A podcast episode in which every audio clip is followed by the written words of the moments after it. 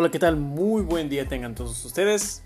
Gracias por acompañarme nuevamente en este podcast punto cero con su anfitrión, Martín Ruiz. El día de hoy les voy a estar compartiendo información acerca de la inauguración de un puente, del puente más largo del mundo. Si estás pensando que fue Estados Unidos, eh, negativo, fue otro país, yo aquí te cuento quién. También te voy a compartir cómo es que México está arrasando en los Juegos Panamericanos de Lima, Perú. Las preseas de oro vienen a México y aquí te cuento quiénes y cuántas llevamos. Además, cinco niños hidalguenses ganan concurso de aritmética en China. Tenemos talento, así es que hay que compartir esa información. Esto y un poco de política te estaré compartiendo en los siguientes minutos. No se vayan, comencemos.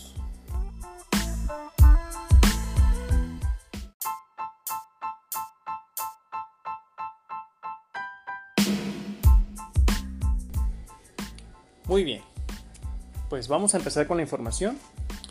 Y lo primero es pues hablar de este puente más largo del mundo. No, no fue construido por Estados Unidos, no, tampoco fue por construido por México. Sí, sí fue construido por China, exactamente. Y ahí les va. Este puente, megapuente, eh, tuvo un costo de 13 mil millones de euros. Y este conectará a Hong Kong y Macao con la ciudad de Shanghai en China continental. Y este puente se inauguró el 23 de octubre del 2018, o sea, el año pasado, hace algunos meses casi un año. La construcción de esta imponente estructura duró aproximadamente nueve años, según, según informaron medios locales. Este es el puente más largo del mundo para cruzar el mar jamás construido. En su construcción, se han tenido que levantar gigantescos pilares para que puedan navegar las distintas embarcaciones, dos islas artificiales y 6.7 kilómetros de túneles submarinos. Esta maravilla arquitectónica y tecnológica mide 55 kilómetros de largo y esta hazaña de ingeniería fue construida para aguantar terremotos de 8 grados. Este puente originalmente debía abrirse en el 2016, pero las repetidas demoras lo llevaron hasta el 2018. En el tiempo en el que fue construido tuvo considerables críticas públicas y sufrió varias controversias.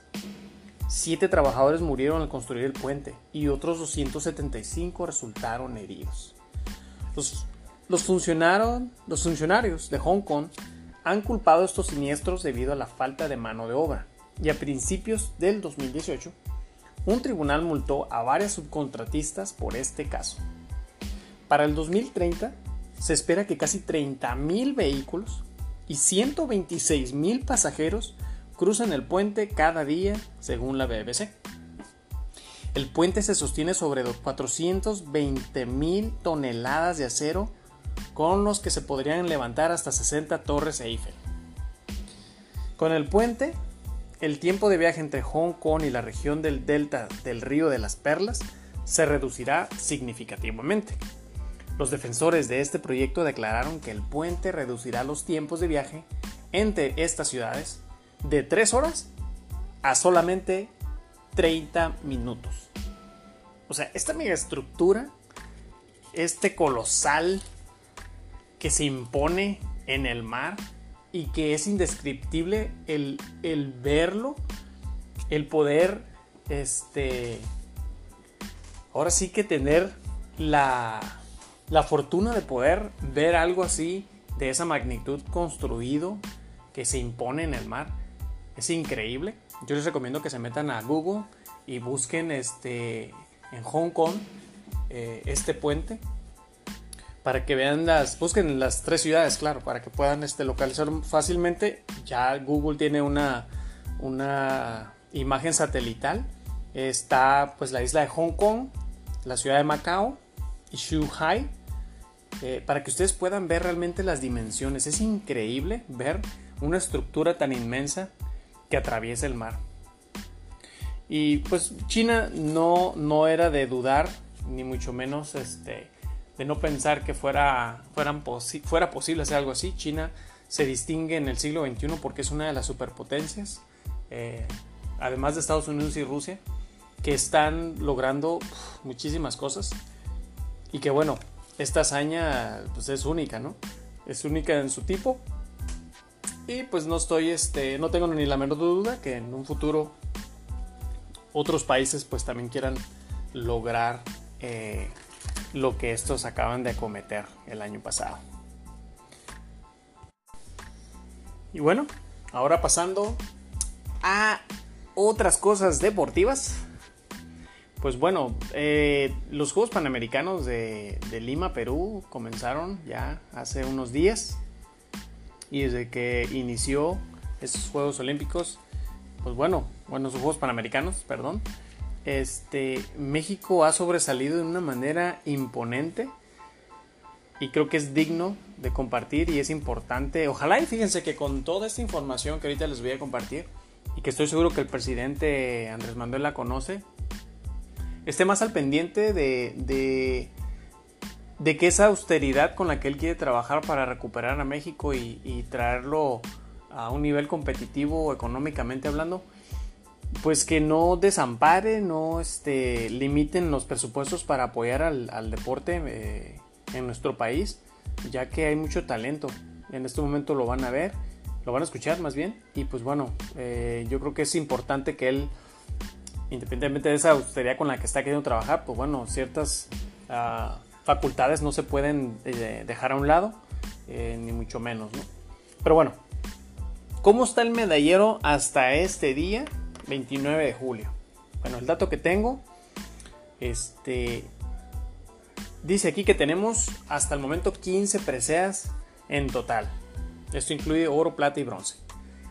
México está en primer lugar con 15 medallas en total. Estados Unidos segundo lugar lleva 13 medallas. Perú está en tercer lugar con 7 medallas en total. Brasil tiene 8 medallas en total. En lo que va a las competencias, Argentina lleva 5 medallas, Cuba 4 medallas, Colombia 8 medallas, República Dominicana 3 medallas, Puerto Rico 1 medalla y Canadá 6 medallas. Y de esas 15 medallas en total que llevamos, México ya tiene en su poder 5 medallas de oro, 7 medallas de bronce y 3 medallas de plata. ¿Y quiénes, han ¿quiénes van a traer estas medallas? Bueno, eh, hablando en lo que es el tema de maratón varonil, pues José Luis Santana eh, con un tiempo de 2 horas 10 minutos 54 segundos se trae la plata. Juan Joel Pacheco, también de la Ciudad de México, se trae la presea de bronce con 2 horas 12 minutos 10 segundos. En primer lugar se lo llevó un peruano, su nombre es Cristian Pacheco, él hizo 2 horas 9 minutos 31 segundos. Entonces muy en alto están trayendo nuestro, eh, están trayendo el nombre de México estos atletas eh, que pues bueno ya traen unas preseas que no son sencillas, ya que muchísimos competidores de todos los países del mundo están eh, pues haciendo su mejor esfuerzo para traerse pues estas preseas, ¿no? ¿Quién más se trajo oro? Bueno, Beatriz Briones. Esta muchacha lo ganó en canotaje de velocidad. Ella se trajo el oro. Era la competencia K1500, que son 1500 metros. Ella hizo un minuto 52 segundos con 55 milésimas para poder lograr la presea de oro, este, venciendo a grandes rivales como lo es Brasil. Eh, en canotaje eh, masculino está Osvaldo Fuentes y Mauricio Figueroa, ellos en pareja este, obtuvieron la plata. Eh, el día domingo, este domingo, o sea, ayer, la plata en equipo se la trajo también Beatriz Briones pero en esta ocasión pues venía en, equipo con Karina Alanis, Brenda Gutiérrez y Mariela Montemayor. Estuvo muy reñida, pero al final este, dieron ese extra y pues bueno, eh, pudieron ganarse la presea de plata, lo cual pues no es nada fácil. Eh, en Taekwondo tenemos a esta muchacha Paola Fregoso, Fregoso, perdón. Ella se llevó el oro en Pomsa, que es en, catas o formas. La, actuación y el desempeño que tuvo al realizar la forma o su cata, este, pues le dio como gane el oro. Entonces, felicidades también a ella, pues a todos. Eh, fíjese, Crisanto, Crisanto Grajales otro mexicano que ha competido en muchísimos triatlones. Algunos de ustedes probablemente lo conozcan o les suene el nombre. Ha viajado a España, Europa y en otros países en los que ha hecho un gran trabajo. Y en los Juegos Panamericanos del año pasado él fue el campeón. Este año no fue la excepción. Crisanto Grajales se trae el oro en el triatlón y es bicampeón panamericano. Tenemos también a Mariana Arceo. Ella se lleva el oro en pentatlón moderno. Jonathan Muñoz también se trae el oro en levantamiento de pesas. Daniela Souza en taekwondo. Ella también este, se trae otra persea más, pero esta es en combate. Le ganó a la brasileña, de hecho. Este, y con eso logró el oro. Eh, tenemos también a Alfredo Dávila y Diana García que se llevan el plata en squash, en los juegos de squash. Y este fue ante los estadounidenses. También tenemos a Arturo y César Salazar que se traen el bronce. Ellos jugaron squash ante Canadá en las semifinales. Entonces, este, pues bueno, traen bronce para nuestro país. Eh, en, boxeo tenemos también a Briana Cruz, que quien, bueno, no se ha traído la presea, sino que pasó a semifinales en la división de 64-69 kilogramos. Este, quien se impuso por puntos a Kaylin, Osejo de Nicaragua. Y esta pugilista pues se medirá con, con, la canadiense Miriam da Silva este 30 de julio, o sea, el día de mañana. Vamos a ver, estoy seguro que les va a ir muy bien. Sin embargo, pues nunca hay que bajar la guardia, ¿no? También tenemos a Iliana Lomelí y a Seret Setter, que se llevan la plata en boliche en parejas. Eh, Cecilia Pérez se trae el bronce en triatlón. Excelente. Eh, también tenemos a Marco Arroyo, que se trae bronce en taekwondo, en Pomsae, que también es formas o katas. Entonces, como pueden ver, como pueden escuchar más bien, y yo sé que muchos de ustedes están siguiendo los Juegos Panamericanos de Lima, eh, México está haciendo un desempeño deportivo impresionante y no es de sorprenderse. Creo que México siempre ha sobresalido en el deporte. Lo que ha hecho falta es el apoyo del gobierno. Y, bueno, ojalá y, este gobierno sí apoye realmente el deporte y que no afecte esa austeridad, como comentaba hace un momento, que no afecte esa austeridad eh, el apoyo para los viajes, para los viáticos, el hospedaje, y todo lo que tenga que ver con la participación de nuestros atletas en otros países. Muchas, muchas felicidades a todos y cada uno de ellos y suerte a todos los que vienen eh, a competir en los siguientes días y éxito, ¿no? Éxito para todos y cada uno de ellos. Y bien, bueno, ahora pasando también a otra cosa importante y que es eh, también en cuanto a competencia en otros países de nuestros niños, porque en esta ocasión cinco niños hidalguenses ganan un concurso de aritmética en China. Qué impresionante. ¿eh? Pues fíjense, estos niños participaron este, en este programa que se llama Aloha Mental Arithmetic. Y son niños que participan de entre 5 a 13 años, en el cual este programa apoya a desarrollar habilidades mentales en aritmética. Este programa también ayuda a fomentar la velocidad y precisión de resolver operaciones aritméticas, aumenta la capacidad de concentración y atención, así como la creatividad, capacidad de visualización, memoria fotográfica, habilidades analíticas, orientación espacial y hasta la autoconfianza.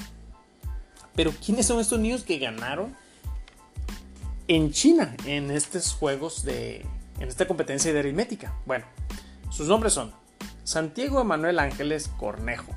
Él se llevó el primer lugar en la competencia de aritmética. Eduardo Cornejo Cruz. Kimberly Corina Cruz Aguilar. Francisco Said Pérez Martínez. Carlos Abraham Hernández Cruz. Cabe mencionar que estos concursos se hicieron en equipo y se hicieron de manera individual. De manera en equipo, como lo comenté al principio, Santiago Manuel, Ángeles Cornejo, Cornejo junto con Eduardo Cornejo Cruz ganaron el primer lugar. El segundo lugar, nuestros niños mexicanos, Kimberly Corina Cruz Aguilar y Francisco Said Pérez Martínez, ganaron el segundo lugar. Y en el tercer lugar lo ganó Carlos Abraham Hernández Cruz. Este. Eh, es importante mencionar que nuestros niños, desde temprana edad, están demostrando esa capacidad, esa, ese, esa habilidad, esa este, inteligencia que tenemos para resolver problemas, crear, innovar. Este, y bueno, ah, cabe mencionar también que en, este, en esta competencia, el niño tan pequeño Gustavo Antonio García Salazar se llevó por tercera ocasión el título de campeón mundial en, en aritmética. Él fue el campeón por tercera ocasión. Creo que es, es importante conocer bien los nombres de estos pequeños, quienes están representando a nuestro país y que fíjense todo lo que están logrando. Eh, como bien ya comenté, este campeonato, o este, esta competencia es de niños de entre 5 a 13 años. Tenemos a la niña Noemí Lucero Azuara, de 13 años, quien se llevó el segundo lugar. Fíjense, solo obtuvo 3 errores de un total de 70 operaciones. Es impresionante. Por eso es importante eh, apoyar, aportar y, enseñar y darles la oportunidad a nuestros niños de que puedan desarrollar sus habilidades, puedan utilizar su coeficiente intelectual al máximo y puedan lograr hazañas como estas. Y bueno, y en este concurso, solo para que ustedes tengan el dato y sepan, pues concursaron alrededor de 700 niños de 16 países. Entonces no es una competencia fácil, no es algo eh, que cualquier persona pueda ir y, acreditar y, acceder y participar. Entonces creo que es importante que todos estos eh, eventos, todas estas cuestiones en las que estamos participando, pues se den a conocer y que y que nuestro país está pues demostrando ¿no? que tenemos la capacidad, tenemos la gente, tenemos el talento para lograr muchas cosas ¿no? y para participar en cualquier ámbito, no solamente deportivo o este, de inteligencia, de pensar, de ciencia, de física, yo creo que tenemos talento en todo, en todos los ámbitos. Y bueno, amigos míos, para finalizar este podcast, la polaca siempre es y será un tema controversial y que eh, en estos siete meses pues es muy poco tiempo, todavía tenemos eh, mucho que recorrer. El presidente tiene mucho que recorrer para demostrar lo que quiere lograr, todas esas mejoras para el país, todos esos beneficios que dice que nos va a dar. Eh, y que bueno, esa transición que está en proceso en este momento pues está siendo difícil para muchos. Eh, está creando mucha polémica eh, debido a ciertas decisiones que él sigue tomando eh, y situaciones que se han venido presentando desde el inicio de su mandato. Mucha divulgación de información que desamerita lo que él quiere lograr. Pero fíjense, yo, yo quiero hacer mención. Bueno, antes de hacer esta mención voy a, voy a comentar esto. No sé si ustedes realmente continúen eh, y sigan sus, transmisiones de las mañaneras, pero hace unos días acaba de donar eh, un predio de 21 metros cuadrados en Naucalpan, ahí en la Ciudad de México. ¿Y a quién se lo dona? Bueno, se lo dona a la alcaldesa de esa zona. ¿Para qué? Para que lo utilicen para construir una escuela. Pero ahí caemos en un tema que trae ahorita mucha polémica también y que trae muchos problemas y hay mucho, mucha discusión al respecto. Muchos docentes no están recibiendo sus pagos, sus pagos vía nómina, debido a las tranzas de eh, gobiernos anteriores o este, gobernantes que están en los diferentes estados y que aún han seguido robando.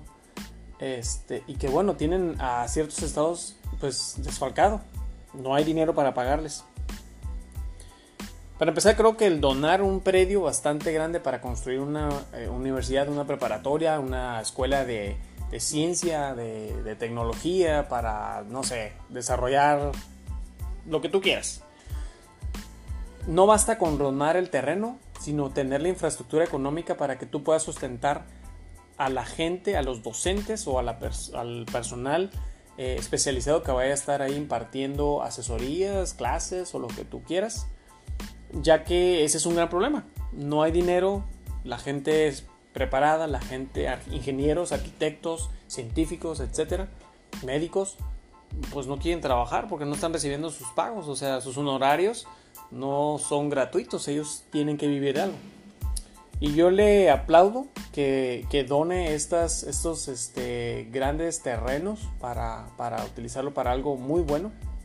Pero también cuestiono y pregunto qué más va a hacer eh, en cuestión económica para que una vez construida las instalaciones de ya sea una escuela o un lugar de estudios, eh, ¿qué, va a hacer en cuestión económica para poder sustentar ese lugar y que la gente pueda trabajar sin preocuparse de que no van a recibir su pago, o sea, que van a estar eh, cobrando conforme a lo que están enseñando.